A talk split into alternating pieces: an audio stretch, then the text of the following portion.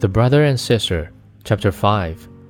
The next morning, the hunts began anew, and when the fawn heard the hunting horns and the tally ho of the huntsman, he could rest no longer, and said, Little sister, let me out, I must go. The sister opened the door and said, Now, mind you must come back at night and say the same words.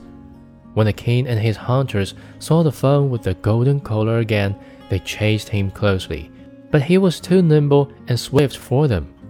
This lasted the whole day, and at last the hunters surrounded him, and one of them wounded his foot a little, so that he was obliged to limp and to go slowly.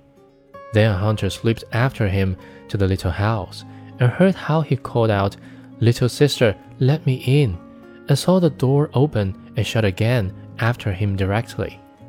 The hunter noticed all this carefully, went to the king, and told him all he had seen and heard.